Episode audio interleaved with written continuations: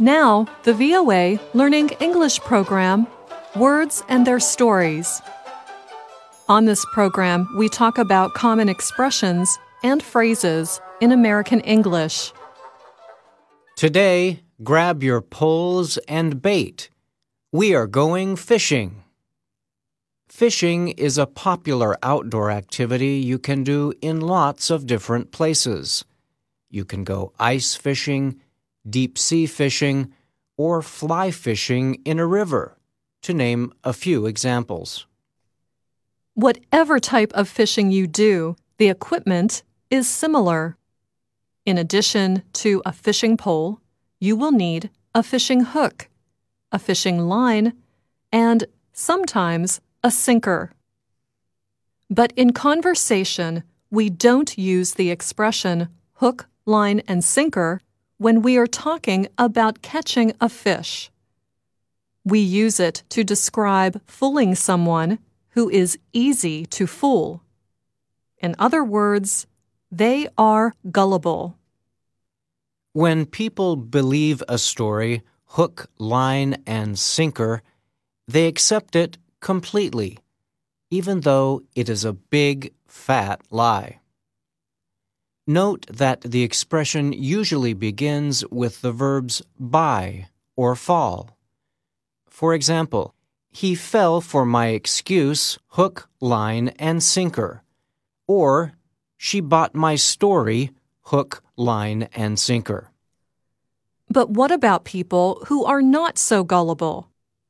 When something sounds even the slightest bit fishy, they do not believe it. The word fishy means likely untrue. In other words, something that sounds fishy sounds like a lie. For this one, we also say smells fishy, a phrase I think is even better.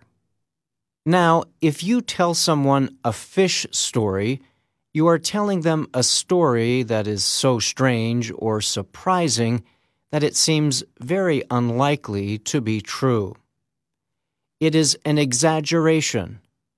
We tell others fish stories when we want to brag or show off. This expression comes from the fact that people who fish often say their catch is bigger than it really was.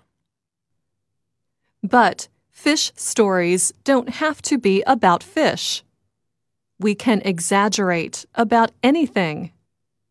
Take my friend, for example. He loves to tell people about the time he was attacked by a swarm of bees. Each time he tells the story, the amount of bees and bee stings increase. At last count, it was a million bees and thousands of stings. It's his very own fish story. Now, back to real fishing for a minute. Let's say you are planning a long, complicated fishing tour.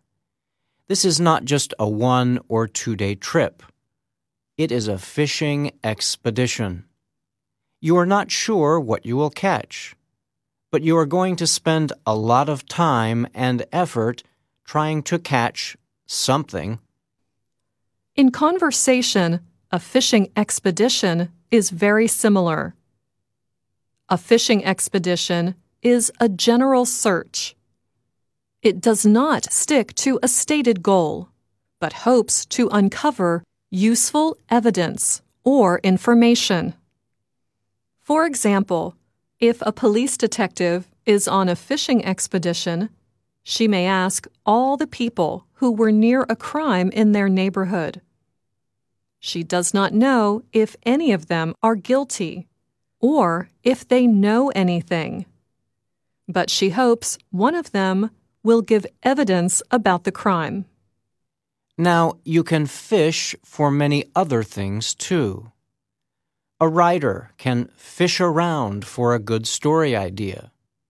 She may ask many people lots of general questions about their lives before finding something interesting to write about. And let's say your coworker asks you a lot of questions about your personal life. He does not have a clear reason why. He just seems to be fishing around for information. It makes you more than a little uncomfortable. And it should. That's the thing with this expression. When we go fishing for information or evidence or whatever, we do plan to use it. In fact, we can also fish for something to feel better about ourselves.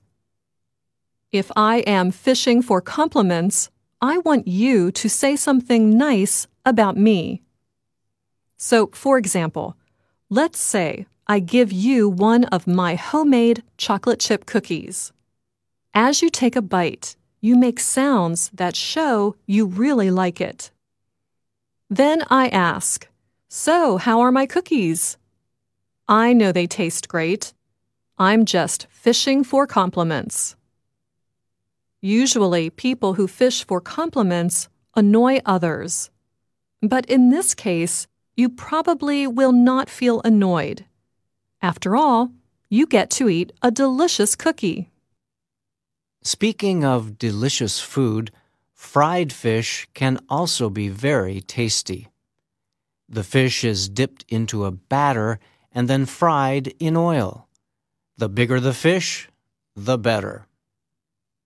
Funny enough, the expression to have bigger fish to fry has nothing to do with cooking fish.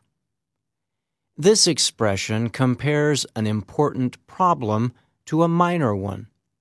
People who have bigger fish to fry don't have time to deal with a small fish. I mean, problem.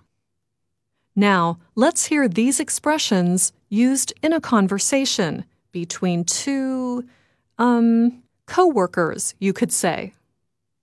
Hey, did you bring another flashlight? My batteries are low. Of course. I always bring an extra one just in case.